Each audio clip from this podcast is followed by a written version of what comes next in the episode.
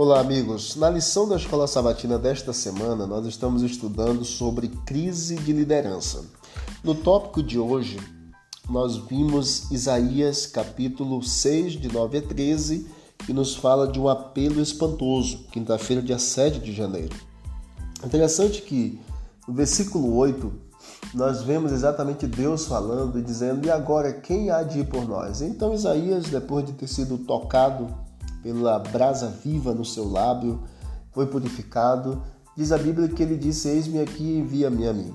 Então, disse ele, verso 9: Vai e diz, o anjo falando, vai e diz a este povo: Ouve e ouve e não entendais. Vede, vede, mas não percebais.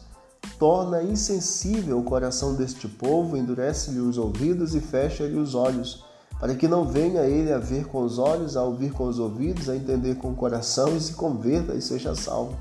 Então foi o que Deus falou para Isaías. Agora, quando Deus enviou novamente Isaías, por que ele deu a esse profeta uma mensagem tão estranha? Porque Deus sabia que alguns resistiriam à mensagem que Isaías estaria levando e acabar, acabariam endurecendo o próprio coração, fazendo com que o povo fosse é, não fosse curado da doença que havia, que era o pecado. Deus ele não deseja que ninguém pereça. Por isso ele enviou Isaías, por isso ele enviou Jesus. Deus não quer destruir, mas quer salvar. E ele respeita a liberdade de escolha de cada um de nós. Deus ele continua apelando. Deus continua trabalhando a fim de conceder-nos oportunidades de arrependimento. Contudo, quanto mais eles resistiam, mais endurecidos tornavam-se os seus corações. Pensando dessa forma, nós vemos que Deus ele enviou eh, de forma a cumprir uma função específica Moisés, Isaías, Jeremias, Ezequiel e até mesmo Cristo, que era apelar às pessoas que estavam ali para que elas não rejeitassem a mensagem de salvação.